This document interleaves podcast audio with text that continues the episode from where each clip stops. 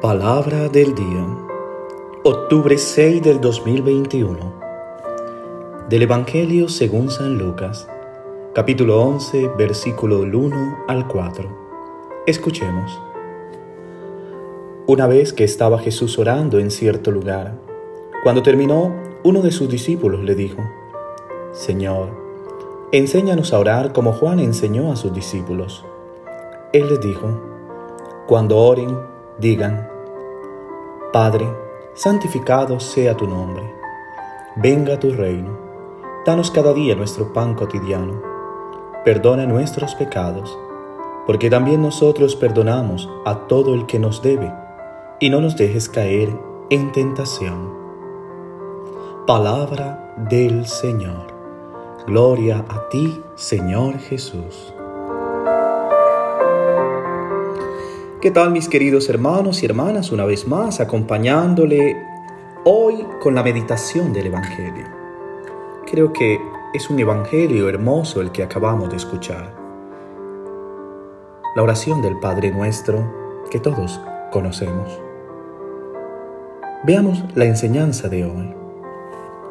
Pienso que la oración comienza con la oración de aquellos que habiendo aprendido a orar a su debido tiempo, ahora nos enseñan a orar, como un regalo precioso, encerrado en un cofre que alguien pone en nuestras manos y poco a poco se abre y se nos muestra el gran regalo.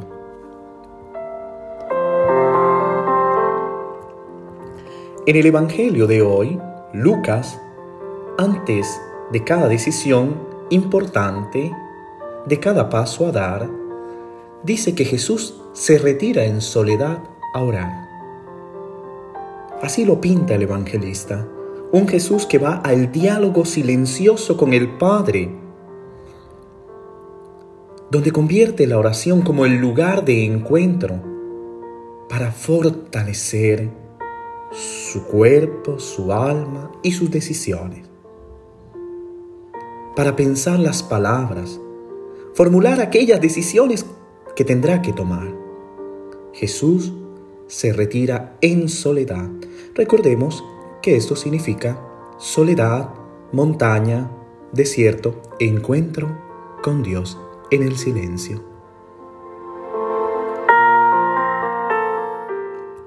Los discípulos se dan cuenta de esto, aunque ciertamente no siempre, y le piden ahora que le enseñe también como lo hizo Juan con sus discípulos.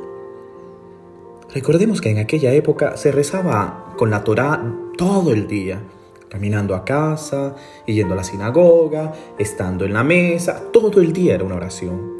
Mas esto llama la atención, porque dirán ellos, no es la manera correcta. Descubren que Jesús tiene un modo particular de orar distinto al de todos. Y ahora Jesús les enseña la oración del Padre nuestro. La primera que aprendemos siendo niños, todo la hemos aprendido desde pequeño. Hoy en el Evangelio de Lucas leemos la versión más corta, porque está en el Evangelio de Mateo, y en el Evangelio de Mateo es la versión más larga que todos conocemos de memoria, y es muy esencial, aunque literalmente es mucho más dura y un poco más seca. Mas sin embargo, tienen la matriz, el hilo conductor ambas oraciones el diálogo con Dios Padre de la Misericordia a través de la invocación, de la oración, de petición, de diálogo y de escucha.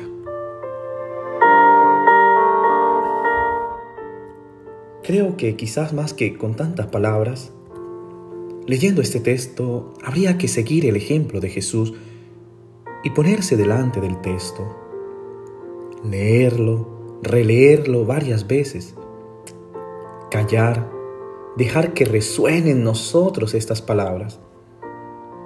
Al menos ese sería mi deseo hoy, que tú pudieras meditar profundamente esta palabra de hoy. ¿Qué te dice esta bella oración?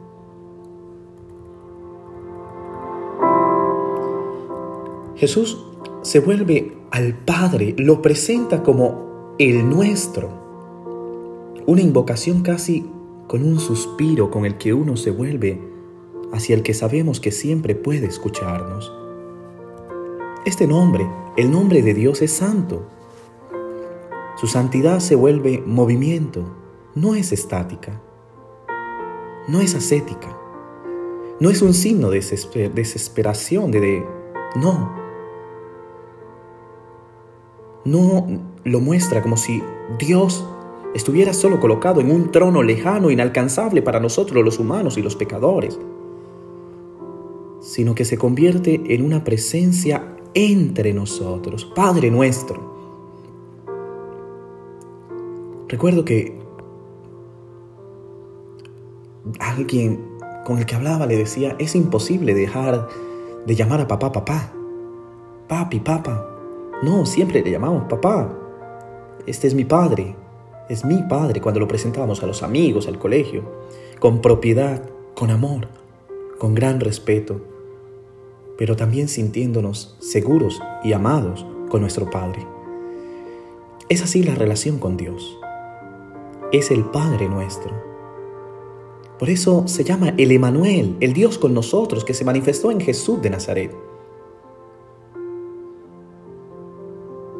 El nombre de Dios recuerda el reino de Dios que se invoca por venir, es un reino que no tiene nada que ver con los reinos que conocemos. Dios es un rey que no invita a notables y cortesanos, civiles y eclesiásticos a su mesa, sino que invita a los pobres, lisiados, ciegos, recaudadores de impuestos y prostitutas, todos aquellos que a nuestros ojos no serían dignos de estar en la mesa. Ese es Dios que nos muestra que en la mesa del reino de Dios se reparte el pan para cada uno todos los días, para que nadie tenga que pasar hambre y al mismo tiempo nadie lo acumule especulando con él. El pan es compartir, tuve hambre y me diste de comer. El pan se parte y se da, se reparte. Jesús lo toma como signo elocuente de su cuerpo entregado por toda la humanidad. Aprender a compartir y aprender a perdonar son los próximos pasos que nos enseña esta oración. Somos capaces de perdonar solo si primero nos reconocemos como pecadores. Y somos pecadores perdonados. Podemos compartir si reconocemos todo lo que se nos ha dado y compartirlo. Ambas son acciones de gracia y acciones tan profundas. Solo será entonces posible un auténtico perdón, un auténtico compartir, no formal, pero real, vivido en lo más íntimo de nuestro corazón. En todo esto la oración nos enseña que nunca estamos solos, nunca abandonados al peligro y la tentación. La traducción del Padre Nuestro da más razón para esto. Dios no nos abandona y nunca nos ha abandonado se nos da la libertad de reconocer su presencia fiel y diaria junto a nosotros como Padre. Decía al inicio que el Evangelio de Mateo, de forma muy didáctica, Jesús resume toda la enseñanza del Padre Nuestro en siete peticiones dirigidas al Padre. Aquí en el Evangelio de Lucas las peticiones son cinco, en Mateo siete y aquí cinco. Estas cinco peticiones Jesús retoma las grandes promesas del Antiguo Testamento y le pide al Padre que nos ayude a cumplirlas. Los primeros tres o dos nos hablan de nuestra relación con Dios. Los otros cuatro o tres nos habla de la relación entre nosotros. Veamos. La introducción es Padre nuestro que estás en los cielos. Mateo y Luca la mencionan. La segunda también la mencionan ambos. La petición sea santificado sea tu nombre. La segunda petición es venga tu reino. La tercera petición que solo está en Mateo y no en Lucas, hágase tu voluntad.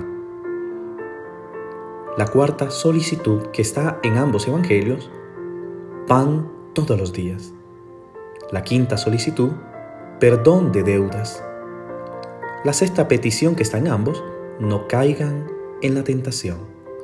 Y la última, que solo, que es la séptima, está en Mateo, líbranos del mal.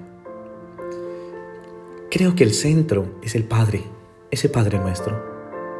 El título expresa la nueva relación con Dios Padre, es la base de la fraternidad.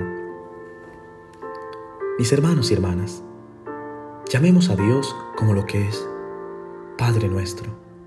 Ese es su nombre, el de un Padre amoroso y misericordioso. Ese Padre que sabe acoger a sus hijos.